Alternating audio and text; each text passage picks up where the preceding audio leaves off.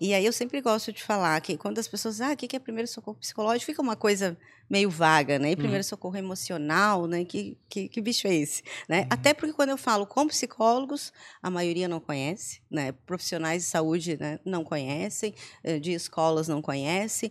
Então, assim, para ficar claro para todo mundo, os primeiros socorros psicológicos, eles estão para a psicologia da mesma forma que os primeiros socorros médicos estão para a medicina. Tá. E na psicologia, né, dos primeiros socorros psicológicos, é exatamente a mesma coisa. A gente não tem um psicólogo para atender todo mundo que está em crise, um psiquiatra, né, um psicanalista, né? Mas, e o propósito, inclusive, nem é esse, né? É só estabilizar a pessoa em um momento de crise, para que ela funcione durante a crise. É isso aí, pessoal. Estamos começando mais um jogando. jogando pra plateia no Danco. No Danco fazia um, não fazia tanto tempo, mas a gente tava alguns episódios sem gravar aqui. Pois é. E aí? E agora a gente tá bem feliz com a nossa. A, parece que acertamos na estrutura agora. Tá, tá bom, né? Tá bonito também, né? Isso, a gente tá apanhou, apanhou bastante no áudio no começo, mas agora tá legal. Teve aquele dia que a gente fez aquele, aquele almoço, foi, uma, é, foi um, quase uma é, janta, né? Exato. Deliciosa aquele restaurante. No a gente apresentou o Dazumbanho aqui do Danco. É, Exatamente. Banho, prato da ilha. Então vamos começar agradecendo a eles, né? A todo o pessoal do Danco, ao Chuchu, a toda a equipe por é, nos apoiar e nos viabilizar esse espaço aqui pra gente produzir alguns papos, né? E aí a oportunidade agora de ter mais um papo legal, né? De Exatamente. Quem, quem é a convidada especial de hoje? A gente tá trazendo uma pauta quente aqui no Jogando pra Plateia, né? Uau. né? De, de, um fato que é, tem acontecido recentemente, que é toda essa situação é, nas escolas, né? A preocupação é, com atentados, com é, crimes que vem acontecendo. Uh, uh, infelizmente, né, em nível mundial e agora aqui no Brasil, especificamente no nosso estado também, com esse recente ataque é, em Blumenau, e aí levantou-se a pauta dos primeiros socorros emocionais. Cara, o que, que é isso? Quem passou por uma crise é, como é que vai lidar com isso, né? A gente está recebendo uma especialista uhum. nesse assunto, que é a Camila Custódio, é, psicoterapeuta, é, psicanalista, terapeuta e que é especialista em primeiros socorros emocionais. Uhum. E eu vou deixar ela responder, porque eu não sei nada disso. Seja muito bem-vinda, Camila. Obrigada pelo convite, é um prazer estar aqui. Então, os primeiros socorros psicológicos era uma técnica muito antiga. Tá? Os primeiros registros dos primeiros socorros psicológicos ocorreram lá em 1940, quando, durante a guerra, eles estavam tentando reabilitar os soldados que sofreram muitos traumas emocionais. Né? Muitos traumas psicológicos. Voltava de guerra totalmente. Sim, com, né, com um estresse né, pós-traumático mesmo. Ele já chamava de, de primeiros socorros, não? Não, era, era, um conjunto de técnicas, né, inclusive eram feitas por enfermeiras, por assistentes sociais, né, para reabilitar o, o, soldado. Né? Inclusive, uhum. em alguns casos, ele precisava ter, voltar para a guerra novamente. Porque, né? na realidade, se tens uma, digamos, fratura exposta, por exemplo. É que é? O que, que você faz esse negócio? Você tenta botar o negócio no, no lugar e, teoricamente, é, é, isolar aquele pedaço do osso Sim. o mais rápido possível para deixar depois o processo de cura acontecer, Exato, certo? exato. E Ou aí... mesmo tiroteio, bomba, sei sim, lá, né? Sim, sim, sim. E aí o emocional não, como fica? Como é que se estanca, né? um, uma ferida emocional, digamos assim. Tem que assim. mobilizar a primeira coisa. É. é. mas ele foi ganhando visibilidade uh, a partir do dos anos 80 e depois uma estrutura com o nome já Primeiros Socorros Psicológicos a partir do atentado do 11 de setembro, que aí se viu um, uma necessidade de ter uma atuação justamente por conta da quantidade de pessoas que infelizmente foi um evento que a gente assistiu, eu lembro, né? Eu lembro Sim. onde eu estava no dia 11 Acho de setembro. Acho que todo mundo lembra, né? É, então, assim, e de lá para cá ele foi melhorando, né? Foram é, sendo introduzidas outras técnicas, foi se aperfeiçoando.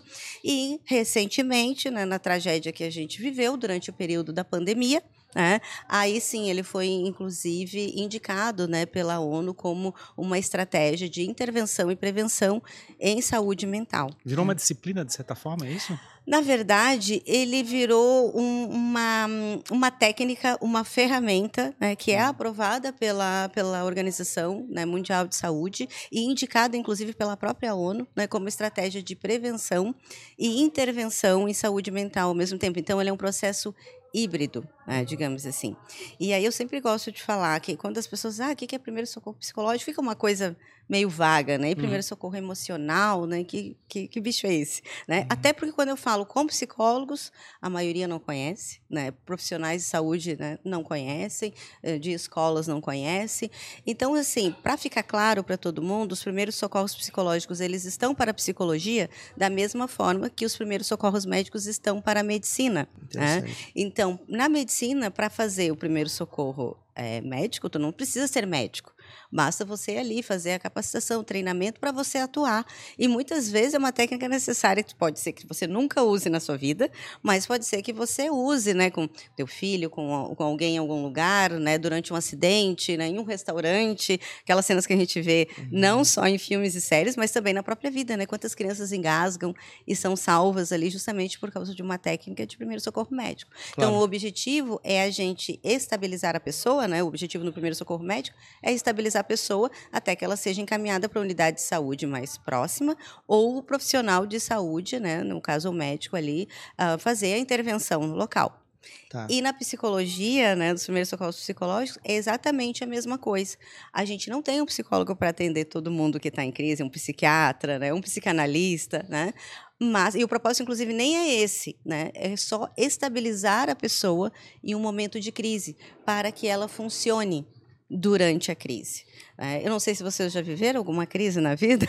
Olha, eu, eu, eu vivi uma recentemente, assim. Hum. É, foi um fato que aconteceu na minha casa, que eu tive um princípio de incêndio. Olha. E aí tive que acordar uhum. de madrugada ali. Foi um, uhum. foi um pouco. É, foi difícil ali na, na, Deu tudo certo no fim, mas é uma coisa que a gente não espera. Sim. E é isso que eu ia te perguntar. Isso foi um caso particular que aconteceu comigo. Uhum. É, e o, socorro, o, primeiro socorro emocional, às vezes, está muito associado a um grande evento, né? Uhum. Por exemplo, você falou de 11 de setembro, uhum. ou é, situações que alcançam muitas pessoas. Sim. Mas quem vive uma situação particular também pode ter necessidade. Exatamente, esse é o ponto. Porque eu fui citando grandes eventos para mostrar o crescimento da técnica e a necessidade dela, porque parece que a gente valoriza, entre aspas, né, crises e desastres, emergências, quando eles tomam uma grande proporção. Só que viver, eu acho que é uma crise diária. Né? Eu não sei vocês, mas eu tenho crises diárias, sim, né? Sim. Viver é uma crise diária. E o que é uma crise? Crise é qualquer evento que desestabilize a pessoa. Então, vamos começar no cotidiano, tá? Um término de relacionamento pode ser uma crise. Né? Quantas pessoas é, terminam relacionamentos e muitas vezes vem falar assim, né? Você ah, vai tocar nesse assunto? É, vamos tocar nesse assunto. né? Ah, mas você, você terminou o relacionamento, ah, mas não chora, não fica assim, né? Que história é essa, né? Para quê? Relacionamento termina todo dia, né? Vai namorar, tem tanta gente aí para namorar, vai ficar entrando em crise, vai entrar em depressão, vai ter crise de ansiedade por causa de uma pessoa. Vai. Por quê? Porque a crise, ela não está nos olhos de quem a vê, e sim quem sente. Então, não sou eu que denomino o que é uma crise que vai desestabilizar o outro. Certo? Então, uma perda de emprego, uma mudança no próprio setor de trabalho pode ocasionar uma crise, uma perda financeira, é, e, mas, mas, teria então uma coisa a ver com aquelas que eles chamam de síndrome de pânico e coisa assim, ou talvez seja um dos sintomas dessa desse Na verdade, a, a crise, ela pessoal, o que ela vai desencadear em você só você sabe. Uhum. É, só vivendo tem... para saber. Exatamente, porque uma crise é qualquer evento que desestabilize uma pessoa. Uhum. Uh, se acontecer algo com os teus filhos, né, com teus parceiros, com teus pais, né, um uhum. luto, né, pode desestabilizar alguém, desestabiliza. É que, eu vejo, é que eu vejo, por exemplo, quando a gente fala de, por exemplo, de pânico, outro pode ficar desesperado no sentido de começar a fazer qualquer coisa para tentar evitar, uhum. ou simplesmente em depressão, simplesmente se afundar na cama e não fazer mais nada. Se eu fico pensando, são, são dois extremos. Sim, assim. sim, as pessoas têm reações diversas às situações que daqui a pouco eu respondo de uma maneira, você vai responder de outra, o Jimmy vai responder de outra, né? E aí quando a gente vai desabafar com o outro, diz, ah, mas isso aí, isso aí não é nada. Tanta gente com uma dor maior no mundo, com uma crise maior no mundo, você está sofrendo por causa disso? E sim, isso pode desencadear. Então, o objetivo dos primeiros socorros é justamente esses primeiros socorros psicológicos, né? É, é você estancar um possível transtorno futuro que vai desencadear aí uma síndrome de pânico, né? um transtorno alimentar, né? um tipo de fobia específico. Né? Por que, que a gente não dá tanta atenção a problemas emocionais e psicológicos quanto dá a problemas de saúde física?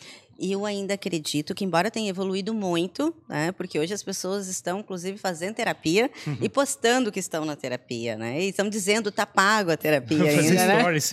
Mas era, era, era, até então era as pessoas não gostavam de falar que estavam fazendo. Não, não, ele, ele é, é o estigma. Né? Era é, mental a é, pessoa é, Exato, exato. E a gente vem de uma sociedade, a gente não pode negar isso, que ela negligenciou e ainda negligencia os cuidados com a saúde mental. Né? É, isso é muito negligenciado ainda, isso é escondido.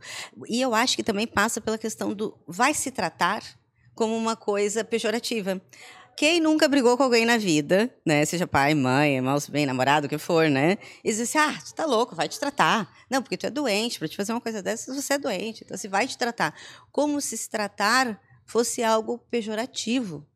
Né? E, e, e, é bem pelo contrário, né? A gente só pede que alguém se trate quando a gente gosta dessa pessoa, né? Quando a gente tem um, um afeto por ela. Então a gente quer que ela busque ajuda. Então, acho que vem dessa questão histórica mesmo, do, do, do próprio olhar para a saúde mental como louco, né, como fraco. A gente não pode negar que a gente tem uma sociedade que ainda é muito machista, é patriarcal, onde os homens, né, têm a sua saúde negligenciada, né, também os cuidados, justamente para não demonstrar fraqueza. Porque a terapia do homem era no bar, né? Terapia no homem é, é mesa de bar. Então, eu vou para minha terapia. Né? E aí é onde ele vai falar sobre muitas coisas, tratando muitas vezes na bebida, né? mas não vai falar sobre o, o mal que ele aflige, né? sobre Sim. as suas emoções. Isso é cultural. O, eu comecei a fazer uma imagem mental aqui, eh, como te ouvindo falar, de que a gente vai vivendo traumas é, emocionais ao longo da vida uhum. e vai formando casquinha de ferida uma por cima Sim. da outra, né? Uhum. Feridas mal, mal curadas, digamos assim. É, o primeiro socorro emocional, ele evita é, deixar essa ferida aberta, assim? Qual é a primeira ação é, para uma pessoa que passou por um trauma, assim, uhum. um choque emocional? É uma boa analogia a ferida, né? Porque a gente né, bate muitas vezes nós mesmos somos responsáveis por estar tá puxando a casquinha da nossa ferida, né? Uma coisa é quando tu bate em algum lugar, outra coisa é quando tu vai puxar porque está cicatrizando. E dentro do, do primeiro socorro psicológico, né, a gente faz o quê?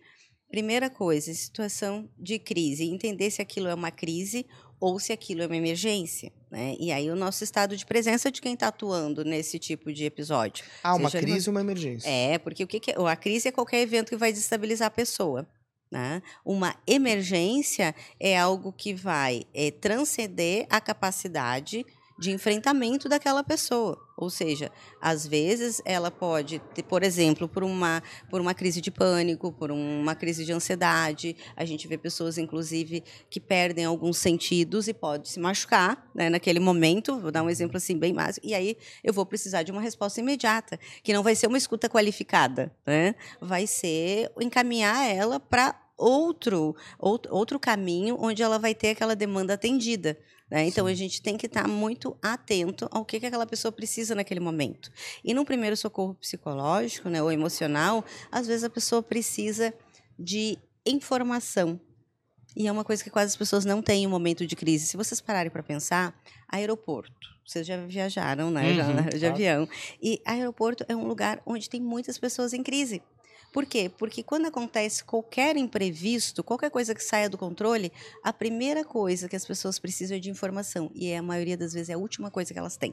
É engraçado. É, é desenhada para não ter informação lá. Exato. É, o Ferrari, é. Ferrari não gosta muito de imprevistos já aéreos. gera ansiedade. Não, já a pessoa que fala no microfone já fala com ansiedade já de propósito para fazer a pessoa ficar nervosa. Você pensa assim, eu sou sádico, eu quero chegar e provocar a pessoa.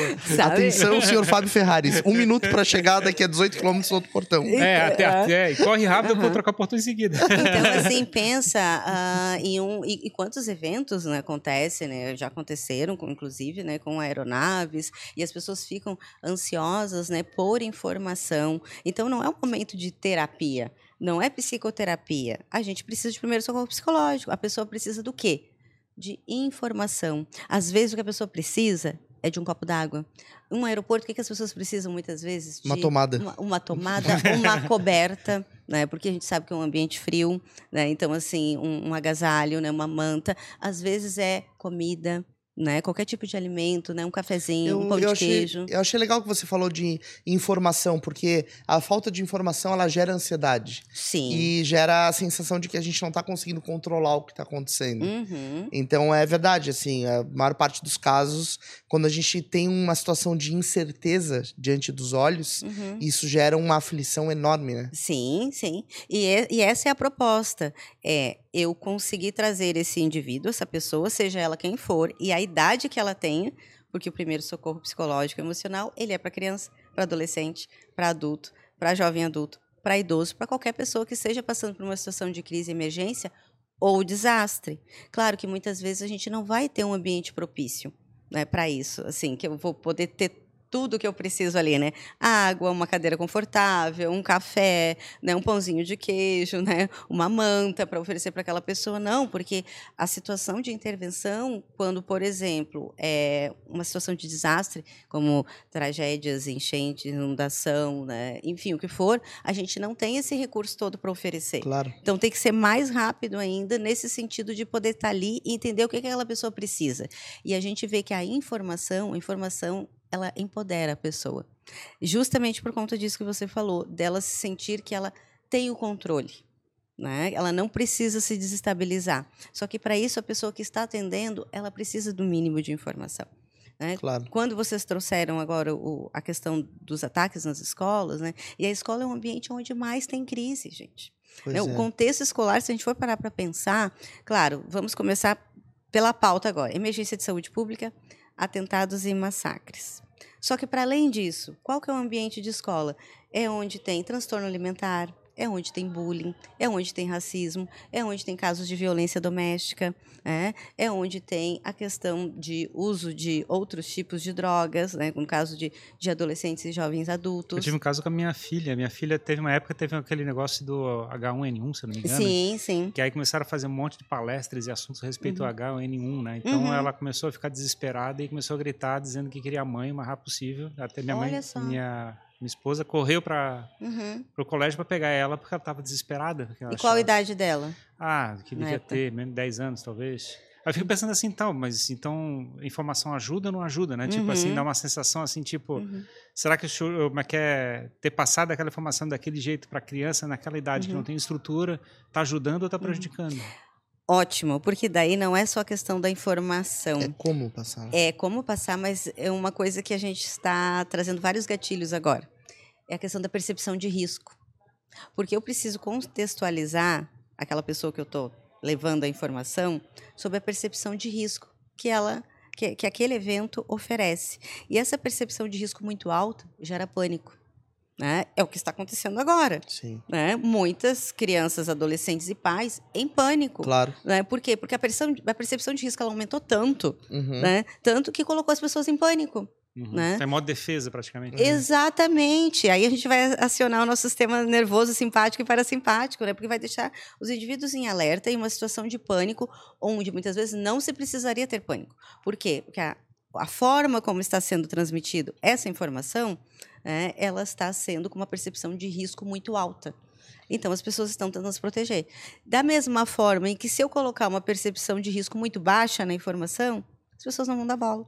Né? Mas, é. ah, isso é frescura, isso aí não é nada, né? Isso aí, ah, passa. Então, se optou, né, de uma forma, claro, também tem a questão toda midiática, né? Enfim, né, elevou-se muito o nível de percepção de risco como a forma como estava sendo transmitidas as informações.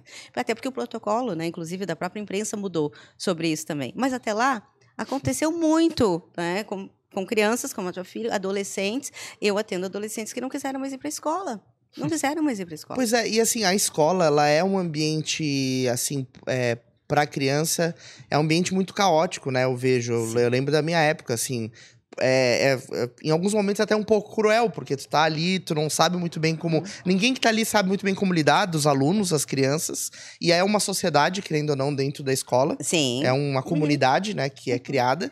E, e não tem os, os ah, muitas vezes né, até é, é, muito difícil os professores, os tutores conseguirem construir uma capacidade de gestão para uhum. alcançar tudo que acontece. Sim. E aí tu tem bullying, tu tem é, uso de droga, tu tem, enfim, todo tipo uhum. de risco. Uhum. Aí se fala né, em algumas escolas do acesso fácil, que tu entra e ninguém uhum. te pergunta o que, que tu tá fazendo lá dentro, Sim. quem tu é, para que, que tu foi, por que, que tu voltou.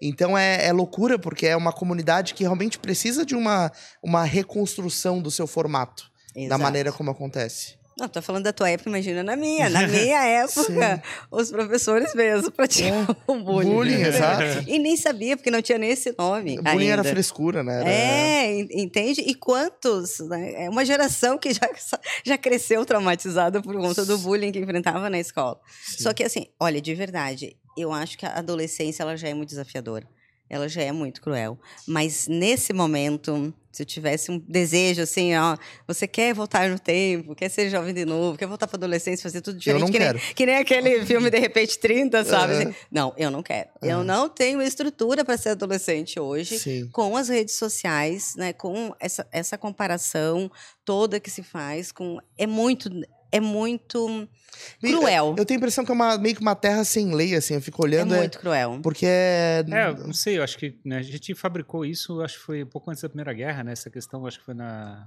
é é, na, na região da, da Rússia, ou coisa assim, fabricar esse conceito da escola. Uhum. É, eu acho que antigamente as crianças conviviam com pessoas mais maduras no processo de, uhum. de desenvolvimento da, da educação e coisas assim, né? Uhum. Tinha tutores, não ficavam decorando coisas que elas eles vão usar. Eles não viviam dentro de um ambiente de gente de baixa maturidade, né? Você uhum. não ficava cercado de gente de baixa maturidade. É. Sim. Como a gente tem era, hoje no colégio. Era mais, era mais padronizado, assim. E talvez a gestão mais descentralizada também. Sim, não era sim. um professor para 50 crianças. É, hoje, né? hoje é você colocado como se fosse um animal dentro de um lugar onde tem um monte de gente do teu lado que tem baixa maturidade que tu tem que lidar uhum. junto. Quer dizer, literalmente... Se resolvam aí. É, é exato. Não, é, não. uma massa... É, é muito difícil é muito complexo e os adolescentes eles estão com muito traumas, com, a, com a, uma vulnerabilidade emocional muito grande, uma fragilidade de autoestima que já vê os primeiros traços assim, ó.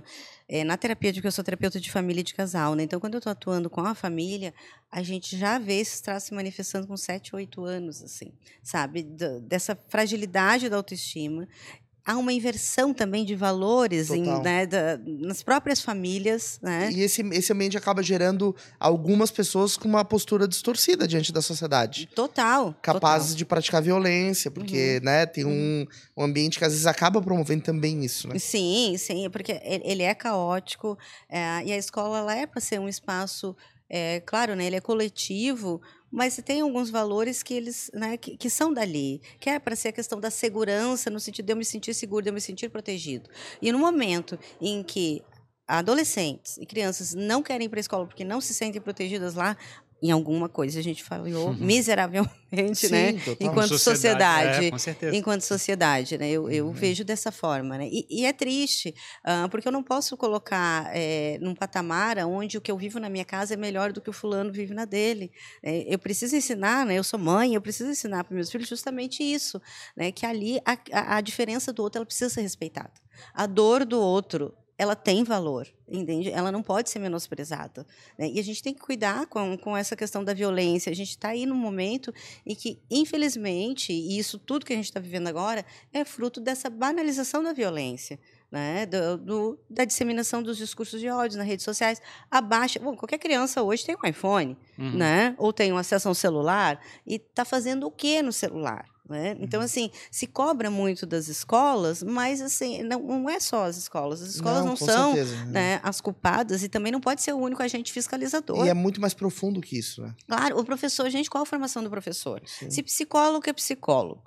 Né? não dá conta de uma situação, se assistente social que assistente social não dá conta de uma situação, né? você imagina um professor que tem uma outra formação sabe? Ele, ele não tem como dar conta emocionalmente das questões dele, da sala de aula com 30, 40 pessoas né, diferentes ali para tentar chegar num consenso, né? E ainda manter a ordem no meio do caos, é. né? Meu Deus, é muito desafiador. Eu acho assim que, olha, quem escolhe esse professor hoje, né? Meu Deus, tem toda a minha admiração, Sim. porque é, além de tudo, prestar atenção, né? Com as pessoas ali no celular, né? no celular, discutindo, debatendo, né? Porque agora tem o Google. Eu sou da sim, época da, da Barça, é, lembra?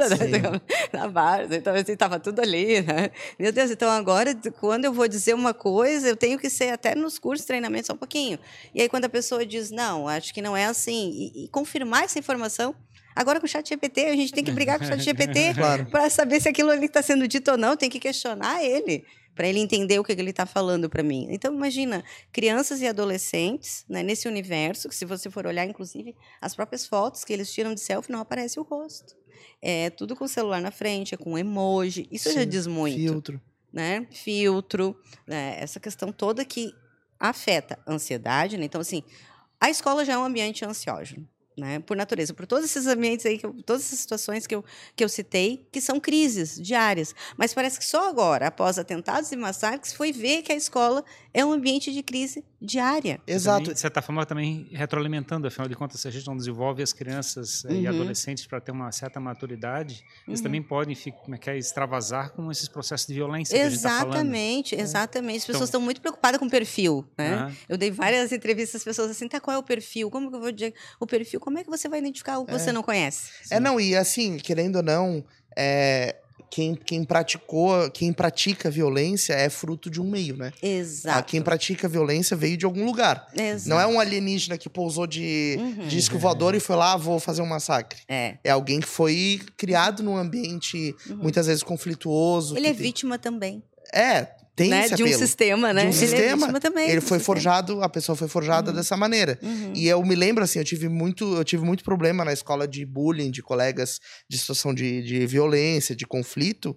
E, e, isso me faz refletir muito, uhum. porque eu vejo é, atitudes que vão escalando, sabe? Uhum. Sim, um dia, de certa forma, corre o risco de ter que escolher, né? Entre como é que é aprender a lidar com a situação uhum. ou ficar revoltado com o mundo. Exato. Isso. Então vai escalando, né? Uhum. Então a criança vai lá, cospe uma vez em alguém, depois dá um soco, depois vai lá e quebra mordida, alguma coisa, né? dá uma Porque mordida. Agora eles mordem, né? Eles agora mordem. a moda é voltar mordido para casa. Uhum.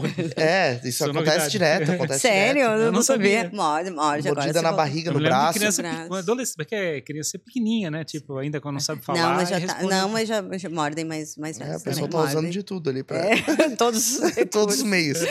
Mas assim, é complicado essa, essa visão. E também tem um outro lado, né? Eu acho que o, o nosso país, a nossa educação, não prepara a sociedade para lidar com situações de emergência. Não. Uhum. Porque se a gente for ver outros países que tem terremoto, por exemplo, ou furacão, uhum. ou qualquer coisa que seja, é, existe uma, uma educação do tipo, ó, se acontecer uma emergência, tu vai fazer isso, isso, uhum. isso, aquele outro. Aí tu tem escola, que é em região de conflito, tem escola que pode ter enchente, desabamento. Sim. Tem escola que pode sofrer. Uhum. É, inevitavelmente pode acontecer algum tipo de situação de violência. E as pessoas não estão preparadas para lidar com isso. Fica todo mundo correndo de um lado para o outro, não sabe o que fazer. Uhum. Não, é exatamente isso. Então, se for pensar, a, a escola especificamente, além dela ser um ambiente propício à crise, por todos esses pontos aí, né? E assim, transtorno de ansiedade, síndrome do pânico, é, fobias no geral, sabe? Os transtornos alimentares, né? Tanto as, as meninas, né? E os meninos, né? Que sofrem bullying, mas tem muito dessa questão do transtorno alimentar, da dissociação de imagem, né? Tem essa questão toda da violência, né? Doméstica, do abuso sexual. Né? E como que o professor vai dar conta disso tudo? Não tem como. Né? Não tem. Mas, assim, esse ambiente é caótico. E a, a, escola, ela acaba sempre sendo o primeiro, e aí vou dar o exemplo ali uh, da pandemia, né? no período assim, quando as aulas pararam. Depois, as aulas retomaram. Né? As crises de ansiedade dos alunos, elas triplicaram. E entre os professores também. Né? Então, assim, já se volta com um cenário onde a saúde mental já está fragilizada. Então, assim, os professores têm relatado, inclusive, as próprias tentativas de suicídio e casos de, auto, de automutilação que também já aumentaram nesse cenário. Né? Então, assim, já tem esse ambiente. Fora isso, a escola é sempre o primeiro local né, uhum. né, que abre e o último que fecha. Por quê? Numa situação de, de você falou ali agora das, dos desabamentos, enchente. deslizamentos, de enchente, aonde vai? Escola. Sim. Né? A escola abrigo é um ponto de abrigo, é referência. E teve uma situação que chamou muito a minha atenção, que eu fiquei olhando e digo, nossa, se eu, que não tenho vínculo emocional com esse lugar, já fiquei extremamente abalada, eu imagino as crianças. Teve recentemente um episódio em Bertioga, ali em São Paulo, acho que foi na época do carnaval, não sei se vocês lembram que, que é uma região turística ali de São Paulo. Que, litoral norte, né? Isso ali, que desabou tudo. tudo. O que, que aconteceu? Fechou as estradas, eles não tinham é, a questão do transporte, né? Para levar tantas pessoas para o hospital, enfim, foi acionado helicópteros e tal. E também os corpos, né? Que, que acabaram sendo encontrados ali, as pessoas que foram a óbito. Para onde esses corpos foram? Não sei se vocês viram não. a imagem. Eles foram para a escola. Então, eles estavam em cima das mesas né? Claro, cobertos, né? Mas teve essa imagem divulgada. Então, Sim. era a escola porque era o único ponto que tinha ali, porque as estradas estavam interditadas. Eram alguns corpos que estavam em cima das mesas né, na sala de aula é. e uma, uma folhinha na porta com o nome das pessoas. Né? Claro que foi feito o que poderia ser feito, mas quando eu falo que a escola é o primeiro ponto e o último, muitas vezes só quando eu estou trazendo isso que a pessoa para para pensar e diz, nossa, é, é mesmo. É que se você for é. ver, a escola é o maior aparelho público dentro de uma Sim. cidade, uhum. é o em termos de proporção para receber massa de massa gente, de, gente, de pessoas. Uhum. Então você vai votar, você vai numa escola. Isso. Numa estação uhum. de abrigo, você vai numa escola. Então, uhum. é, isso acaba sendo usado para outras finalidades. Né? Sim, sim, sim. Sim, e, mas assim, o quanto precisa ter o preparo. Claro. Eu fiquei imaginando essas imagens circulando, porque hoje as crianças, elas têm, né, olha, baixa restrição de qualquer tipo de imagem, informação, por conta das redes sociais, né, é Instagram, Facebook, TikTok, né, e, e ver aquilo ali, eu fico imaginando, se eu tivesse que ir para essa sala de aula na semana que vem, como que eu, criança, adolescente, iria? Como que esse professor iria né, para essa escola, sabendo que ali aconteceu o que aconteceu? Claro. Né? Então, quando a, gente for, quando a gente para para pensar nesse cenário, gente, Sim. ele é muito importante. Sabe? Muito a importante. gente tem como criar um, um cenário, assim, de é, especificamente o que fazer, o que é um primeiro socorro emocional, assim. Uhum. Tive uma crise, o que, uhum. o que eu preciso então, fazer? O primeiro, uh, para ter a situação no né, primeiro socorro, a gente só precisa, no primeiro socorro emocional, a gente só precisa de uma pessoa em crise. Tá. Né? Então, o que, que eu vou fazer? Você se apresenta, né? E aí você não é o teu título, não é a tua, né? não é a tua formação. Até porque ele é um, uma capacitação que qualquer pessoa pode fazer. Então, se uma pessoa leiga, ah, o, a tia, inclusive quando eu vou nas escolas, pergunto, as tias da cozinha podem fazer? Podem e devem. Né? Ah, o tio, o, o, o, tio que limpa ali, né? A pessoa responsável pela limpeza pode e deve. Porque muitas vezes, por ele ter é, um nível tão baixo de, de, como é que eu vou dizer, de acesso, ou seja, requisitos. Eu não tenho pré-requisitos, eu não uhum. tenho que apresentar nenhum título de nada. Eu preciso ter a disponibilidade de aprender eu e fico, querer acolher. Eu fico até pensando que sem autoridade até o acesso emocional fica mais simples. Muito mais simples, porque se eu chego e digo, olha, eu sou a doutora fulana de tal, fulana de tal, a pessoa já cria uma barreira, uhum. né? Porque ela precisa ali naquele momento é alguém que traga informação, né? Que tenha uma escuta qualificada no sentido de estar atento, ser empático né, com aquela pessoa, é, para poder entender o que, que ela precisa e, principalmente, para eu fazer a minha triagem e ver qual é o nível mais complexo de cuidado. Né? Porque tudo isso é para minimizar um estresse agudo, né? Um estresse traumático, né? E desenvolver outros distúrbios, né? Outros transtornos. Então vai depender muito do que a demanda, né? Do que qual é a demanda que aquela pessoa tem. E aí pode ser, como eu já falei, é uma questão de relacionamento, uma questão às vezes não é nem contigo, mas você presenciou, você viu e aquilo te desestabilizou. É, hoje se vê crianças e adolescentes brigando em escola ou até no trânsito, ninguém mais ajuda, a maioria filma. É, não é verdade? é verdade? Só que o Estado. eu fico pensando aquele negócio de acidente de carro que tu passa uhum. devagarinho só pra olhar assim, né? Exatamente. Então as pessoas filmam. Não, gente, se a gente for ver um monte de vídeo que hoje tem na internet, fica pensando, pô, a pessoa decidiu filmar do que ajudar. É, Black Mirror, estamos vivendo o próprio cenário. Não sei se vocês já viram, Sim. mas o próprio Black Mirror é isso, assim, Sim. entendeu? Já está acontecendo, já está aqui. E a gente muitas vezes se omite né? Os próprios casos de violência doméstica, mas assim, falando de crianças e adolescentes, isso acontece ali e a gente se omite por conta disso, só que aquilo causa, muitas vezes, quem até está naquele momento tem uma estrutura, ela tem um recurso para enfrentar. Agora, quem está vendo, meu Deus, às vezes você vai ver a pessoa está numa crise de pânico por conta daquilo ali que desencadeou outras coisas nela. Então, eu preciso é, me conectar com essa pessoa, que é uma técnica de rapport, e é um rapport rápido. Quando eu vou das capacitações de primeiro socorro psicológico, as pessoas dizem assim: há quanto tempo durou o atendimento? Hoje pode durar de 3, no máximo a 30 minutos. Ah! Não vai funcionar. Como que um atendimento vai ser tão rápido? Gente, não é uma terapia. Né? Não é uma consulta psiquiátrica, não é uma, uma sessão de psicanálise, né? de análise. Não, é você se conectar com essa pessoa muito rapidamente para que ela entenda que você pode ajudar. E aí, a frase que mais ajuda é: em que posso ajudar? Uhum. Olá, meu nome é Camila, em que eu posso ajudar você?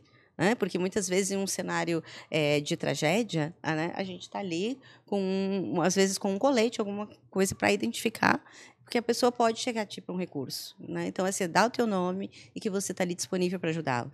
Entender, e assim, claro que se você tiver algum tipo de informação prévia, já vai ajudar muito. Claro. Né? Mas o, o fato é, o procedimento é a gente escutar a pessoa, uh, também sem pressionar a falar. É que aquela pessoa está vivendo um trauma, ela está vivendo uma crise. Né? Então, eu preciso respeitar também ela, né? nesse sentido, para entender qual é a informação que ela precisa receber. Às vezes a pessoa está em choque emocional, assim, Exatamente. Né? Elas não conseguem nem discernir o que estão sentindo, né? O que estão, estão passando. E quantas, às vezes, situações de trauma, de estresse, né? E aí tem uma resposta, né, que é biológica para isso, né, que é, que é neuropsíquica. É, quando eu estou falando de crianças e adolescentes, quantos fazem xixi na calça? Vocês lembram disso, né, das crianças que fazem xixi na calça? Uma situação assim, a pessoa não consegue responder, né? Às vezes, situação em crise na escola é justamente algo que ela não conseguiu conter. Né? E professores, às vezes, não sabem. Eu já dei treinamentos em escolas onde os professores com a demanda, assim, já estava tão grande a demanda, e ainda por cima, sei lá, um menino de 9, 10 anos, ainda ter feito xixi com na calça, ah, ainda tem que parar meu trabalho por conta disso. E o trauma dessa criança numa época Mas de é. bullying, de celular, de tudo, né, sendo filmado, né, sendo muitas vezes ali é, diminuído, né, escandalizado, exposto. O que, que essa pessoa precisa? De acolhimento. Né? Eu achei engraçado que você chamou a atenção do lado da escutativa, né? Sim, uma escuta cons... ativa. É uma coisa que a gente, de certa forma, está ficando rara né? dentro do uhum. nosso ambiente como é que é, de, de colégio, de trabalho. A gente... Da própria vida. É, uma é. escuta ativa da própria ah, talvez vida. Talvez até dentro é. de, da família, me fico imaginando, Sim. porque... É, é até estranho, por exemplo, a gente faz, faz podcast e muito do nosso trabalho aqui, quando a gente está sem roteiro, sem nada, a gente fica ativamente escutando uhum. a pessoa, a gente fica trocando ideias. Isso é legal, né? Que é uma experiência super é, gratificante. Só que imagina que tem uma quantidade enorme de pessoas que não passam por uma experiência desse tipo, assim, chega assim, pô, primeira vez que alguém me escuta. Uhum. Mas eu tenho um monte de conversa que a gente vai fazer que você fala uma coisa, a pessoa fala outra. Aí você fala outra, a pessoa fala ela outra. Você... Escuta, ela ninguém está escutando ninguém. É porque tu já escuta o outro com uma Preparando. resposta pronta já é. para ele. E, e aí as pessoas também falam tanto da empatia, só que na verdade isso também já está indo por terra, porque não é o dar aquilo que eu acho que o outro precisa. Aí eu preciso da escutativa, principalmente no momento de crise, para tentar entender, para fazer a leitura. E aí a técnica, né? Claro que as, as capacitações que eu dou, os treinamentos, eles variam de 8 a 20 horas, né? Então, uma capacitação básica de 8 horas e uma formação de 20 horas para a pessoa sair apta mesmo. Então, são várias coisas que a gente pega assim, para fazer essa leitura, muitas vezes, de, uma, de algo que é não verbal. Né? E que a gente está vendo que a pessoa está tá trazendo. Eu achei a referência do, do não verbal, né? Uhum. Tipo, a uhum. escutativa envolve também todo o comportamento Exato. que a pessoa tem. Todo o comportamento que ela tem, o que ela não está dizendo com a fala. O que ela está escondendo. Mas o que ela está dizendo, e muitas vezes porque ela não está nem conseguindo acessar no momento de crise. Né? Ela não está conseguindo, mas a pessoa capacitada, e aí não tem nada a ver com a formação, né? Mas assim, uhum. assim, a formação dela, é, mas a pessoa capacitada em PSP, ela consegue identificar. Até para fazer esse encaminhamento. Né? O primeiro socorro, o primeiro socorro psicológico, né? Uhum. Eu falei emocional, não sei se. Mas ele é, ele, ele é. Inclusive, assim, na Espanha, ele é fortemente difundido como é primeiro auxílio psicológico. Tá. Né? Então, assim, ele tem vários nomes, Isso. né? Mas é que esse primeiro socorro psicológico, eu estou trazendo a, a, referência da, da, da onde eu fiz a formação. Sim. E Como que é, vem. É que foi? Eu fiz a, a no, no, Instituto Humanitas, que trouxe da Universidade John Hopkins, né, que é uma, uma universidade Sim. de referência em saúde pública né, no mundo. Então, ele tem um modelo que é o Rapid, né, que ele fez a técnica, e aí então eu uso esse mesmo Essa nome. Essa linha de atuação. Exatamente. Mas eu vejo que as pessoas se conectam muito mais quando eu falo emocional do que psicológico. É, é porque talvez psicológico parece mais técnico e emocional. Exato, mas quando eu falo, e hum. quando eu, inclusive quando eu vou vender o serviço para as escolas, eu falo, primeiro socorro emocional. A, a resistência é menor, Sim. né? Porque a emoção parece que ela não tem, não tem essa, esse estigma é, que o psicológico tem. Acho que o psicológico tem uma noção de que parece que alguém vai te controlar, né? Exato. Ou que você não precisa daquilo. Né? Não, eu não preciso, psicologicamente eu estou bem, eu não preciso daquilo, é, né? Exato. Não é você quem vai dizer o que eu preciso. Agora, o emocional passa por, por uma questão mais sutil, assim, uhum. aonde todos nos conectamos, que todos somos humanos e todos né, somos seres emocionais, né? Agora, o que eu ia comentar, né? No, o primeiro socorro emocional, psicológico, uhum. ele não resolve o problema, assim, ele não resolve a situação que aquela pessoa está vivendo. Não. Né? Uhum. Por exemplo, ah, sofri uma enchente, tô sem minha casa, Sim. ele não vai me dar uma casa de volta. Uhum. Mas ele talvez vai me preparar para eu lidar melhor com aquela situação. Exato. Então eu queria que você explicasse isso também, uhum. como conecta depois na necessidade de uma uhum. terapia. Uhum. Porque, pelo que eu entendi, é bem pontual, um primeiro socorro. Sim, sim. Ele é bem pontual. Um atendimento, como eu falei, ele vai durar no máximo 30 minutos se você tiver o recurso, inclusive um ambiente seguro. para ficar né, é. com essa pessoa. Porque se a gente está falando em crise, em emergência, em desastre, muitas vezes o que você não tem é um ambiente seguro. Tem que tirar daquele ponto, cenário, né? Exatamente. O primeiro ponto é tirar desse cenário e colocar em um cenário onde a pessoa se sinta segura, né? Para falar, né, para eu entender o que ela precisa, para a gente ver para onde vai poder encaminhar essa pessoa, né, para fazer essa, essa triagem do que ela precisa e esse encaminhamento, tá? Então, este é o ponto.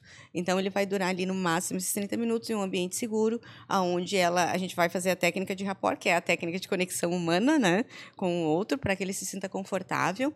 E eu tenho que ter muito cuidado com a minha fala, porque agora você trouxe o exemplo da a pessoa ali numa enchente perdeu a casa.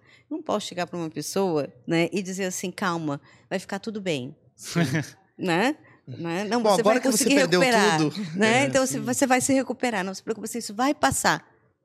Né? Não, né? Até porque eu não posso prometer para uma pessoa que vai ficar tudo bem. Sim. Sim. Se não vai estar tá tudo bem. Vai, é um processo, né? Mas o objetivo desse primeiro socorro emocional é justamente a gente acessar o potencial do indivíduo de enfrentamento e resiliência.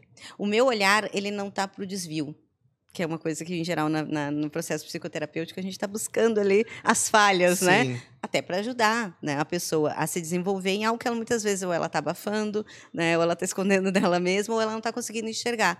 No primeiro socorro emocional, a gente está focado naquilo que ela tem de bom, no sentido de isso é que ela consegue acessar. Eu vejo dois eixos, o lado da esperança, no sentido que, uhum. que é o futuro pode ser melhor, Sim. e tem um lado seguinte, eu sou tão bom que eu posso enfrentar essa situação, que Também. é o lado da energia, do potencial. É, é um mecanismo de enfrentamento e resiliência que a gente acessa. Porque eu fico, eu fico, imaginando que quando acontece um desastre, diz assim, não tem como ser, é, a coisa melhorar, né? Então, uhum. tu, tu, perdeu a esperança total, né? uhum. né? Fica sem chão. Uhum. E aí, às vezes, assim, não depende da minha energia. E aí, uhum. se você chega e tem uma, um senso que tem um futuro, tem uma uhum. forma de fazer, aí você recupera a, talvez a esperança. Uhum. E aí você falar assim, eu tenho energia suficiente, eu tenho como reconstruir, uhum. eu, tenho eu tenho amigos, tenho poder para chegar uhum. e fazer alguma coisa, uhum. é, dá para fabricar uma realidade futura, né? E você já Sim. começa a construir uma, uhum.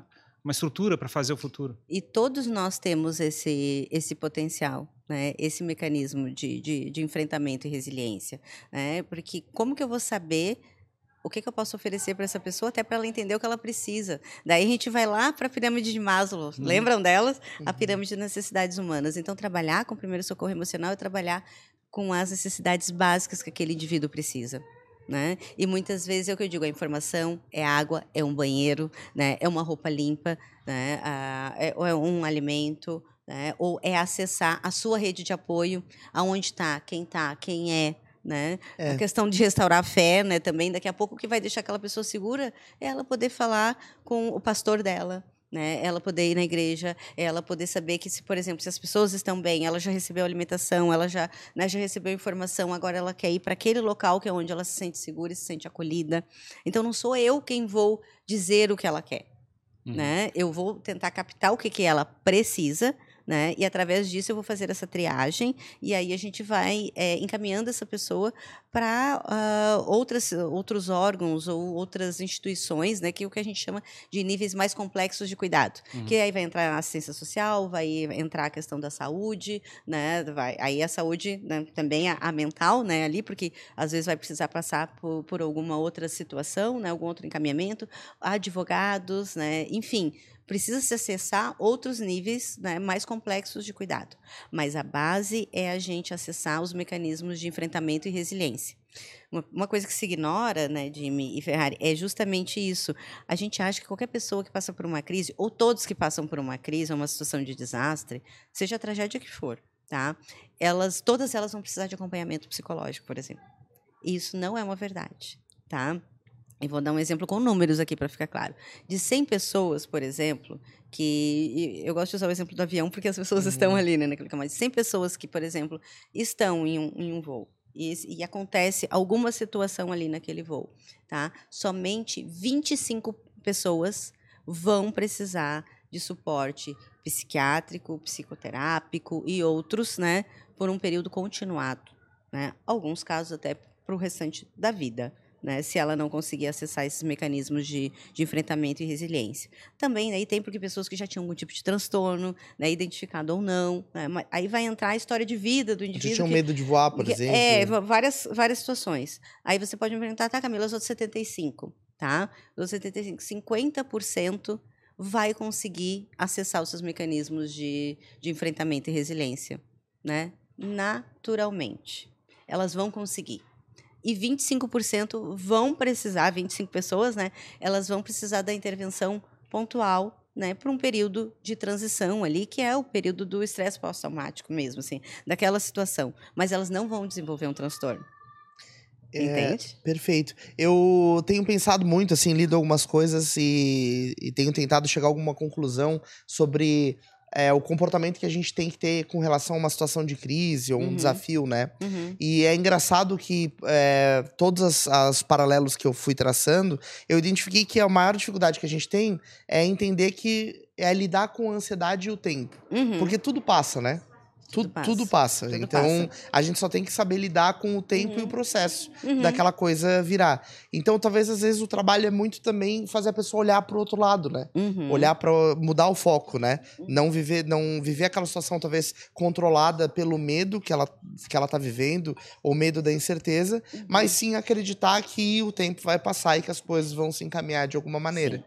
É, é loucura assim, porque mudando, se conectando com esse outro lado, né? Deixando de estar tá controlado pelo medo ali, hum. você consegue acessar a esperança, a fé, a crença Sim, de que vai ficar melhor, mais fácil. A perspectiva e, e toda situação ela tem um lado muito positivo, a própria crise, né? A própria crise, a própria crise humanitária, né? tudo isso que está acontecendo agora é, tem um outro lado. As pessoas florescem na crise. Né? E isso também muitas vezes é negligenciado, né? esse olhar. Uh, a gente está, por exemplo, agora, devido a essa situação né, mais recente que está se vivendo no ambiente escolar, uh, uma demanda que sempre foi importante, mas agora está sendo vista como urgente.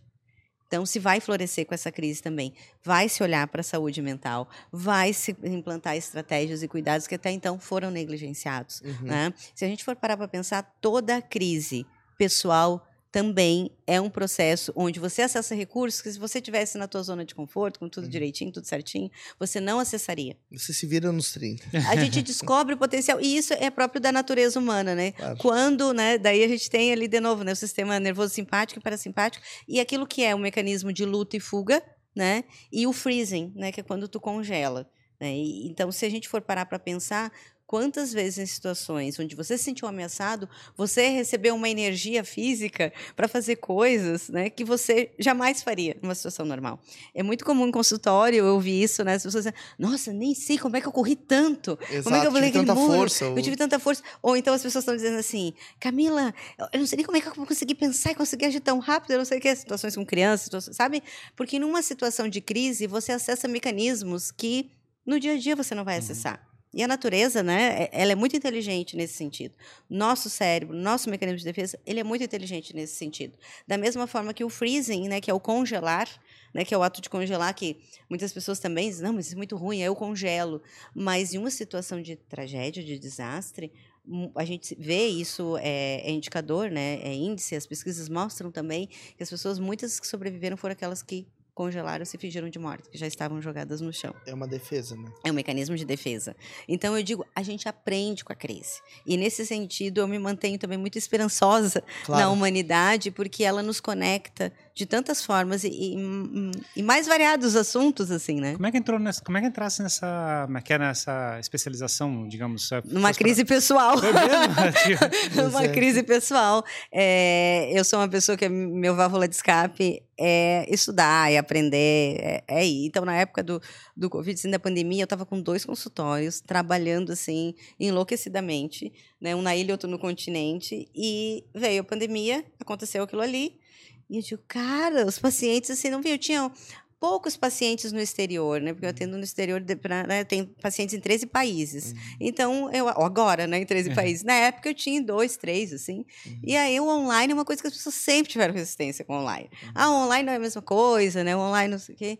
E aí eu digo, cara, o que, que eu vou fazer, né? E aí nessa coisa de, de pandemia, nesse movimento, eu estava na rede social Aí eu encontrei o assunto, algoritmo, né? Inteligente, né? Uhum. Mandou ali para mim e eu digo, cara, psicologia da emergência dos desastres, comunicação de más notícias, primeiro socorro psicológico. Aí eu achei assim, meu Deus, isso é a chave para o futuro. É, as pessoas estavam a pessoa, é, a pessoa, e aí eu, eu lembro que eu falei super empolgada para uma pessoa na hora e ela me olhou assim, é, tipo, uma coisa assim, muito pessimista da minha parte. Calma, isso vai passar. Aí foi isso. Isso aqui vai passar. Calma, Maria, tá doida, né? Assim, não. Eu digo, não, isso é a chave, porque a gente já vive. É, a gente também tem essa cultura de que no Brasil não tem tragédia. Uhum. E, e, aí foi. Aí depois essa mesma pessoa disse para mim, Camila, tu foi muito visionária. Depois que aconteceu tudo isso, sabe? Eu digo, sim, tirando o lado que, claro, é muito delicado trabalhar com isso, né? Mas assim, eu digo, cara, isso é uma demanda, porque a tragédia ela não, não é só aquilo que a gente acha que é, né? Não é só desastre natural. E aí depois, logo em seguida, porque a, a capacitação eu fiz em 20 horas, né? E aí também fiz online, também tive que me desafiar no fazer um online de novo. E é né? engraçado, tipo, é, uhum. não está no, no, consciente coletivo da, da sociedade. As pessoas nem sabem que isso é um problema ou que, se, que isso, existe. Isso, que isso existe, exatamente. Né? E aí, como é que você explica, teoricamente, para as pessoas como é que é não adianta só falar para a pessoa seja forte, você tem que dar um apoio para ela, exato, certo? Exato, Ah, é muito desafiador. Eu lembro assim que eu fiz a formação, depois eu fiz a, a formação em psicologia das emergências e dos desastres. Então foram mais alguns meses estudando isso e os cases são só tragédias, né? São só desastres. Então assim, a gente já vivia um momento delicado, né? Em casa, né? Uh, com as pessoas ali muito vulneráveis. Eu também, né? Porque tenho família, então também, também tenho as minhas noias. Eu sempre digo que eu sou terapeuta, mas assim, também sou gente. Também gosto de receber pix, também tenho boleto, também surto, entendeu? Sou terapeuta que sente. Eu sempre digo isso às pessoas. A gente não está num lugar superior, bem pelo contrário. E eu faço terapia. Só que chegou um ponto que a coisa foi crescendo tanto que eu mesmo digo, gente, não, não estou dando conta mais, né? Porque a formação era muito pesada, né? É, ela demandava muito recurso emocional eu comecei no online e comecei assim, ah, vai vir um que outro. E daqui a pouco veio um, porque estourou, né? A terapia, ela explodiu, ela teve um boom nesse período qual, aí do Covid. Qual, em qual nome estava sendo é, essa terapia? É uma terapia? É, no caso, eu, eu, eu, divulguei que estava fazendo os primeiros socorros psicológicos ou emocionais, uhum. né? E me divulguei também como uma terapeuta online, uhum. né? Como uma psicanalista online só que achando que não teria tanta procura. Também estava duvidando dos meus recursos, uhum. sabe? Assim, eu digo, não, não vai vir tanta gente. As pessoas estão perdendo emprego, elas não vão investir em terapia, né? Elas não vão investir em um atendimento que ele é mais caro porque ele é uma sessão só, uhum. né? Ele, é, ele é único, né? E eu digo, não, as pessoas não vão, não, não, não vem. Eu vou fazer, eu vou investir porque era uma válvula de escape para mim interessante. E sempre que eu estou em crise, eu me, eu me matriculo num curso. Quando eu digo meus amigos assim, ai, estou fazendo um curso. Opa. Tá, o que é que está acontecendo? Mais um, né? E eu digo, é, bem isso que acontece mesmo. Eu sou dessas, eu digo. Então, assim, eu achei que não teria demanda, e aí eu me peguei pleno 24 de dezembro de 2020. Eu estava trabalhando desde as 6 horas da manhã. Era 8 horas da noite. Eu ainda não tinha parado. Na frente do computador direto? Na frente do computador direto. E assim, eu comecei a trabalhar. Eu, um horário normal, né? Assim, das 8 né, às 17. Depois, não, vamos das 7 às 19. Depois eu já estava das 6 da manhã até às 22. E aí eu estava trabalhando assim, enlouquecidamente. Eu adoeci, inclusive, nesse período, porque eu estava trabalhando demais. É muito desgastante, né? Meu filho ainda diz: ai, mãe, eu queria muito ser esse trabalho. É muito fácil cair na frente do computador. Fale-me mais sobre isso. Tá, me conta como foi. Né? E eu digo, gente, era muito desgastante. E como eu estava atendendo muita gente do exterior, muito brasileiros, né, que moram no exterior, então tem o fuso horário, então é da Austrália, claro. né, é do Japão. Então dava para trabalhar é 24 Londres. horas, se Era... quisesse. Nossa, foi um período assim que, né, mas tem coisas que têm preço e outras têm valor. E como né? é né? foi a experiência de transitar entre tentar tocar nas pessoas eh, presencialmente e pelo computador? Olha, para mim, particularmente, não mudou muito porque eu respeito muito a questão do espaço do outro, né?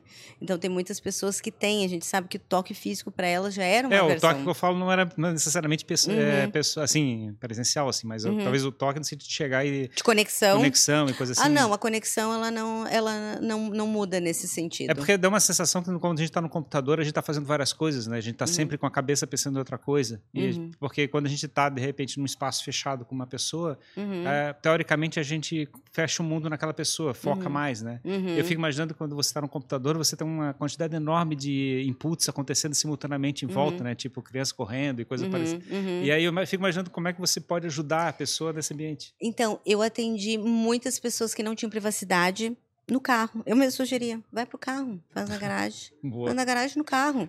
Entendeu? A gente tem que. Por isso que eu digo, a crise ela faz a gente acessar nossos recursos, inclusive os mais criativos. Ah, vou sair para caminhar. Então tá, vai para beira da praia, né? Vai para beira da é. praia, vai para uma pracinha que não tem ninguém, entendeu? Senta lá, coloca teu fone de ouvido, porque a privacidade é um requisito básico para o atendimento acontecer, né? Então, isso de conexão com o outro, ah, a vida não para. Né? Então, eu também não posso, enquanto profissional, exigir ter o cenário perfeito. E eu também falava isso para as pessoas quando elas vinham buscar um atendimento. Né? Não, ó, eu, eu faço sessão com mãe amamentando, né? com as crianças sim correndo ali. O importante é eu manter o foco e dizer para ela que se é isso que você pode fazer agora, que bom que você veio. Né? Não vou, né? A sessão ela dura de 50 a 60 minutos, né? uma sessão terapêutica. Mas com uma mãe, com uma criança no peito amamentando e mais duas correndo dentro de casa, pensa aí o cenário da pandemia, né? É, é, é o, que, é o que é possível fazer. E que bom que ela veio, que bom que está ali. E as- muitas vezes elas dizem, ai, desculpa, né? Ai, não sei o quê. Eu digo, que bom que você está aqui. O cenário ideal era que seus filhos estivessem, né? Em um lugar onde você não precisasse se preocupar com segurança, com nada. Mas se é assim que você pode fazer e você está me dizendo que precisa, que bom que você está aqui. Né? Vamos fazer o tempo que você conseguir fazer. Né? E você não vai desistir. E elas não desistiram. A vida é um eterno consertar o carro com ele andando. né? Exato. Então, assim, a gente quer. É que muitas vezes a gente exige. É que nem fazer. Eu não tenho nenhum preconceito, não é isso, pelo amor de Deus, né? Olha, Eu vou falar que é aqui. polêmica aqui, né? Da yoga, né? Assim, gente, eu acho muito legal. Mas eu acho que é muito fácil você ficar calmo num cenário propício para aquilo. Aonde eu tô com incenso ali, aonde eu tô com um ambiente Sonzinho. calmo, um som que vai me relaxar. Cara, eu saí daquele lugar no elevador, eu já tive três surtos. No trânsito aqui em Floripa, seis horas da tarde, mais 24. Então, assim, eu, eu preciso ficar calmo. É no cenário caótico que eu mostro o meu potencial de calma, de resiliência, de enfrentamento. Né? Não é num ambiente que já me convida para dar o me- meu melhor ali, porque o meu melhor ali é fácil. Né? É fácil, às vezes, eu conseguir ficar calma ali. Mas e quando eu saio na porta? Né? Então, eu também desconstruí algumas coisas para conseguir me conectar com o outro, né? nesse sentido do, no, no online. E hoje, o meu universo, ele é online. Hoje E é essa- 80-20. Hoje. E essa experiência de é é, se especializar nesse tema da, é do primeiros socorros emocionais, É, psicológicos, é, como é que está crescendo isso? Esse conceito está crescendo na, na- Está crescendo e outra demanda muito grande que eu tive e que estou tendo de novo agora é comunicação de más notícias. Não sei se vocês já ouviram falar Não. sobre. Então, Como né? dar uma má notícia. Hã? Como- então, durante o período da pandemia, a gente precisou dar muitas notícias, né? É, más notícias. Não sei se vocês já pararam para pensar como que alguém dá uma notícia de luto, né? Você perdeu alguém, né? Como que você perdeu o emprego, como você perdeu sua casa, um diagnóstico indesejado, né? E na área de saúde também era outra coisa que eu via que as pessoas não tinham o conhecimento de uma comunicação de más notícias, né? E também na escola, porque muitas vezes se alguém perde alguém, se o pai sofreu um acidente, se alguma coisa assim, né? E também, como que vai falar para essa criança, para esse adolescente, para essa pessoa, né? Então, como que se dá uma má notícia, né? Uma notícia indesejada. E, e na época da pandemia, isso também veio à tona, era uma outra temática delicadíssima, onde é, eu, eu também tive uma pessoa que ficou internada nesse período né, da pandemia, ah, e aí não se ter ritos, não se poder conversar com o médico, né, não se poder eh, ter a família ali ao redor, né, porque daí a rede de apoio que era acessada, e aí é uma pessoa dando a notícia para aquela outra através de um telefone e aquela outra transmitindo a notícia para os outros no estado emocional que ela estava recebendo a notícia não da forma como a notícia realmente, né, ela, ela tinha um impacto, né, claro que tem, uma má notícia, ela é sempre uma má notícia. Isso estaria relacionado, essa parte de passar as notícias, estaria relacionada à parte de primeiros socorros? É, ou- sim, de psicologia de crise, De crise. né? ah, de psicologia de emergência e desastres, né? E dentro dos primeiros socorros psicológicos e emocionais, a gente fala sobre a comunicação de uma Hum. notícia, né? A gente pincela isso, Uhum. porque tu precisa dar uma má notícia para o outro, muitas vezes, né? Então, qual o cuidado que eu tenho? Porque ah, é, eu não sei se vocês já pararam para pensar, mas a gente não é treinado na vida nem para lidar com o luto. Uhum. Né? Nem para viver e muito menos para perder alguém. Não se ensina isso. E muitas vezes tu desencadeia coisas no outro, né? Quando tu vai dar uns pêsames, né? Claro. Porque tu vai dizer assim: "Ah, descansou", né? Cara, eu não quero, não interessa o que aconteceu com aquela Sim. pessoa. Ninguém quer perder alguém né? E não interessa, por mais que ela esteja em cuidados paliativos, essa pessoa tem um valor, ela tem um significado para mim. Eu sei que ela estava sofrendo, né? Mas eu não queria que ela descansasse. Eu queria ela comigo aqui. É engraçado né? porque o fato de a gente não lidar com, com o negativo é, faz a gente ter uma ilusão que a gente vive um mundo perfeito. E uhum. isso não é vida, né? A Existe. vida, de fato, na realidade, é essa experiência de conflito, de enfrentamento. Exatamente, de enfrentamento. E, e os pacientes, eles vêm querendo essa, essa ilusão aí, esse Sim. mundo mágico. Primeira coisa que as pessoas dizem, ai, Camila, vim buscar aqui porque eu sou muito ansiosa e eu não quero mais ter ansiedade. Eu digo, então, não, não, não, não trabalhamos não é com essas drogas aqui.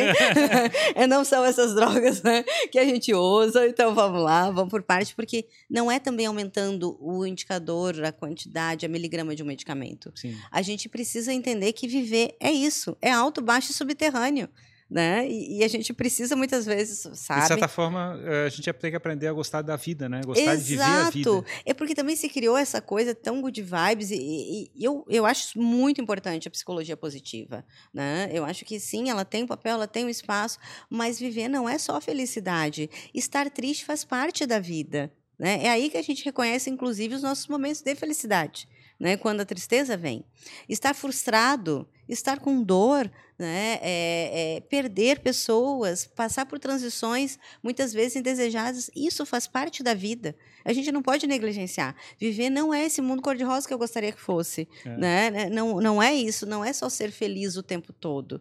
E a gente que está criando pessoas com baixa tolerância à frustração. Né? É, crianças, adolescentes, jovens, e muitas vezes disseminando uma cultura de que né, o sofrimento não é para mim. Não, o sofrimento faz parte da é, humanidade. Imediatismo, né? Imediatismo, também, exatamente. Também, também, fabricar uma sensação de vitimismo, no sentido que, não, mas que é como eu fui maltratado, eu, mas é eu mereço carinho o resto da vida. Isso, exatamente. Porque, assim, ser vítima de uma situação, né? Acho que todos nós já fomos. Agora, me vitimizar com ela é outra coisa. E eu vejo as pessoas se vitimizando constantemente. E isso é um trabalho que eu faço de desconstrução. Eu não estou negando a tua dor. Né? E você também não deve negar ela. Mas para a gente acessar os teus mecanismos de enfrentamento e resiliência, você precisa reconhecer que você não vai se vitimizar com isso. A gente consegue também transformar a dor em força, né? Não que a gente precise sofrer também, também acho que também se glamoriza Sim. muito sofrimento, né? uhum. também não é isso, né? Nem tanto, né? Nem fossa, tanto céu. Vamos sofrer as fossas. É, né? vamos, mas vamos as ganhas, como dizem lá na minha região, vamos sofrer as ganhas agora. Né? Não, mas não é, eu acho que a gente precisa ter um, um, senso daquilo que sofrer também faz parte. Porque eu vejo assim, as pessoas estão indo na, na terapia toda semana, daqui a pouco elas vêm assim, então, Camila, eu tive uma crise. Eu digo, vamos lá. No primeiro momento eu entendi que ela teve uma crise. Daqui ela começa a falar, ela só não estava bem no final de semana. ela só ficou triste. E tinha os motivos, e muitas vezes as mulheres, principalmente, têm fator hormonal. Aí tem uma TPM, já acha que o mundo vai acabar, vai morrer, né? Porque é isso mesmo que a gente sente. Sim. E às vezes não é uma crise, às vezes é só tristeza. Né? E às vezes ela não vem de um motivo específico que aconteceu naquele cenário. Mas a gente abafou tanto e por tanto tempo porque a sociedade quer a gente feliz. Pois é, e a nossa. Feliz e produtivo. E a nossa mente, de certa forma, também trabalha em forma de ondas, né? Ela vai, Sim. ela sobe, desce, uhum. a gente acha que não consegue, daqui a pouco consegue, depois não sei o quê. A gente uhum. fica numa situação. É, eu gostei e... do alto, baixo e subterrâneo. Ah, sim, eu trabalho é nessa linha, alto, baixo e subterrâneo. É, e é o tempo todo isso, né? Tem hora que tu tá eufórico. Uhum. E é, eu sinto, em mim, eu sinto isso muito ao longo do dia, né? Uhum. Assim, tu tá lá em cima muito feliz, depois tu tá muito triste, depois tu... Uhum. É louco, assim. E as pessoas já chegam se diagnosticando que sou bipolar, né? Não, não, porque de manhã eu acordei, eu é. acordei, eu acordei muito bem, tal. Aí passou o almoço, daí eu comecei a me lembrar. Aí a pessoa fala, e eu sou conhecida por já ter um perfil mais descontraído, né? Eu digo, não, mas eu 5 horas da tarde, quando eu começo a me lembrar das contas, da louça suja, da não sei o quê, do mercado, eu também já fico triste. Eu digo, calma, né? Não é assim. Então, você não é bipolar, né? Porque você você estava bem pela manhã e à tarde não.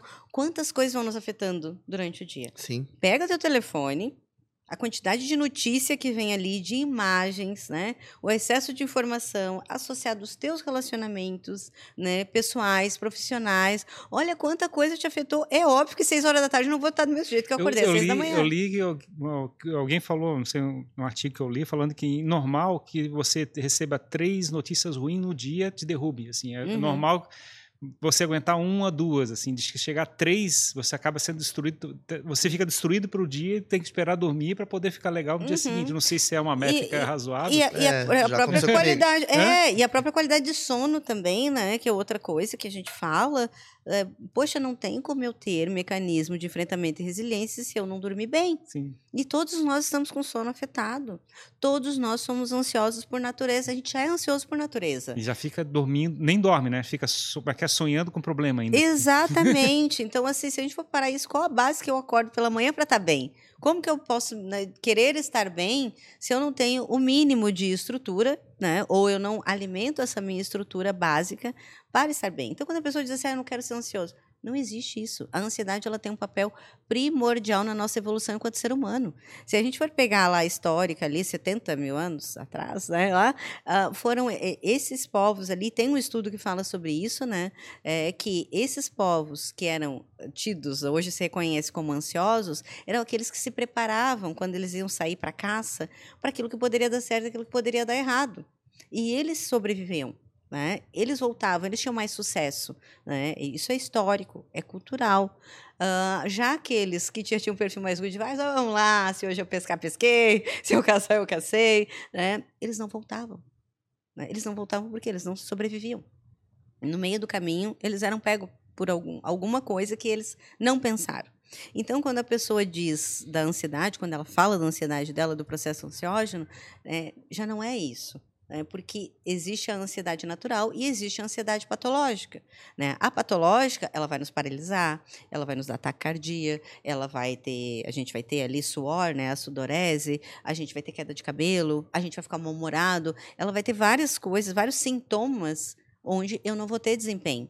Já a ansiedade natural né, do ser humano, ela vai me preparar, ela vai. É natural que eu sinta ela para uma entrevista de emprego, para um encontro amoroso, é, para um, um, um, diagnóstico que eu estou querendo receber ou não, para uma notícia que eu, que eu estou esperando. Isso vai me desestabilizar, entre aspas, mas não é algo que vai me paralisar. E a gente não pode perder isso. E tomara que a gente não perca. Agora, a patológica que está se desenvolvendo pelo excesso de informação, pelo não cuidado com o sono, por muitas vezes não ter um primeiro socorro emocional à disposição, né, um recurso, porque às vezes assim, às vezes a gente precisa aplicar até dentro do consultório um primeiro socorro emocional ali, e é aquilo que vai ser necessário. Daqui a pouco vai ser aquele atendimento de 10 minutos que vai dar os mecanismos de enfrentamento e resiliência para essa pessoa se desenvolver lá na frente e voltar futuramente melhor. Né? Talvez claro. às vezes ela não precisa de uma sessão inteira. Sim. Às vezes ela precisa de uma intervenção naquele, naquele momento ali. Tá? É legal esse tema aí, Jimmy. Legal, legal é. demais. Nossa, uhum. é, é uma coisa que a gente precisa falar mais, as pessoas precisam falar mais. Uhum. E o que eu achei muito legal é a possibilidade de, de pessoas comuns é, desenvolverem uhum. a capacidade de fazer um primeiro socorro emocional, uhum. de é, promover uma orientação. Fazer as pessoas né? é, tentarem buscar entender, né, na uhum. realidade, Sim. que podem ser parte no processo de ajudar as outras pessoas. Isso. Exatamente. Isso Exato. traz um senso de coletividade. É trazer um pouco de técnica para aquele conselho de amigos. Assim, né? isso, isso, isso. Então... Não, e, e, é verdade, a pessoa só precisa saber ler e escrever. Né? Uhum. Ter o um mínimo de, de estrutura, né? No momento de crise, claro. né? Ela vai precisar ter. Mas assim, não importa a religião, não importa a formação, sabe? É, não importa a, as crenças políticas, eh, nada disso importa. Né? Não, não, importa os títulos dela. Só importa que ela esteja disponível para ajudar o outro no momento de crise. E, e, e, é assim que se dá a capilaridade disso. Né? Então, assim, a gente vai capilarizar o processo para que mais pessoas possam ser atendidas, que tenham intervenção né, e prevenção em saúde mental. Legal. Nos mais variados lugares. Onde é que as pessoas podem procurar mais sobre é, esse tema? as tuas arrobas aí. Gente... Então, no próprio arroba consultório emocional, né? Comigo lá, já tem, eu estou falando sobre isso. Inclusive, agora criei uma outra página. Tem os primeiros socorros uh, psicológicos. Eu já coloquei o vídeo também, está lá no YouTube, para as pessoas entenderem. Tem um canal do YouTube, então? No canal do YouTube também, do Consultório Emocional. Uhum. Né? E ali, lá no, no Instagram do Consultório Emocional, tem todos os. E buscando pelo teu nome no Google também, acho Ah, que... sim, vai buscar ali, tem bastante, bastante coisa né, a respeito. Ainda bem, a imprensa sempre procura. Uh, semana passada também já dei entrevista em rádio falando sobre o tema. Também entrevista na televisão, na, na época dos atentados ali em Blumenau. Uh, quando teve massacre em Saudades também. Uh, também falei respeito para a Globo, né? Enfim, tô sempre a, a mídia está sempre buscando uh, informação a respeito. O pessoal lembra sempre de mim porque era uma temática que eu comecei a trazer em 2020. Então, se tem outros profissionais que são capacitados, assim, não, não veio a público ainda, né? claro. né? Provavelmente tem, mas não que atue. Uhum. Né? Então, assim, está à disposição e busca ali. A terapia vai ajudar, vai ajudar. O primeiro socorro psicológico vai ajudar, vai ajudar. Existem práticas terapêuticas na vida, né? Que são os amigos, o bar, né? É, o cinema, a leitura, a festa, um bom restaurante, uma boa comida. As pessoas dizem, ah, estou aqui no meu momento de terapia. Não, você está com as suas práticas terapêuticas. Terapia mesmo é só no consultório. Legal, show de bola. Muito obrigado, então, Camila, pela vinda aqui, né? Hum. É, por é, compartilhar com a gente o teu conhecimento, é, ajudar as pessoas que estão nos assistindo, uhum. nos acompanhando a entender como essa técnica pode fazer parte da vida delas. Uhum. E então a pessoa colocando lá consultório emocional no Isso. Instagram. Tudo, Arroba já. consultório emocional. Eu agradeço demais aí o espaço, né? A disponibilidade de vocês para a gente falar um tema que é tão importante e que nos humaniza, né? A emoção ela nos humaniza e aí a gente pode aprender, pode trocar e a gente tem que, acima de tudo, buscar ajuda né? mas se permitir também receber ajuda. Né? Então, muito obrigada pelo espaço. Nós aqui agradecemos. Uhum. É, obrigado, né? Você que acompanhou mais este episódio aqui no Danco. A gente adora conversar sobre problemas de cabeça. Exato, de... talvez, talvez porque a gente tenha vários. é, o semelhante se atrai. É, exato, exato. A gente está o tempo todo tentando trazer esses, uhum. esse tipo de assunto, porque é uma coisa cada vez mais presente aí no dia a dia, né? Uhum. E na nossa vida também. Até o Dudu também. O Dudu, que é um cara tranquilão, ele também, também tem as coisas dele lá. Certo? Não, mas acho que é um tema importante porque, na verdade, acho que a sociedade como todo está buscando isso, né? Sim. Fazer uma nova transformação, uma uhum. nova, um novo renascimento, eu acho, da, um pouco de inteligência emocional que a gente tem que desenvolver. Parar de sofrer tanto com vozes na cabeça. Vamos, tipo vamos, vamos, vamos, dar microfone para essas vozes, é, né? Daqui a pouco faz um baita coral aí, né? exato, exatamente. Então é isso aí, muito obrigado a você que acompanhou mais este episódio até aqui. É, quero agradecer aos nossos parceiros também, ao Danco, em especial aqui pelo espaço, uhum. ao Lid Santa Catarina, ao Davi Paz Lima e a doutora Rebeca Reising aí por é, contribuírem as suas maneiras aí para que o nosso trabalho continue, certo, Show. Obrigado, gente. Até mais. Muito obrigado e até o próximo episódio do Jogando. Uma plateia. Até mais. Tchau.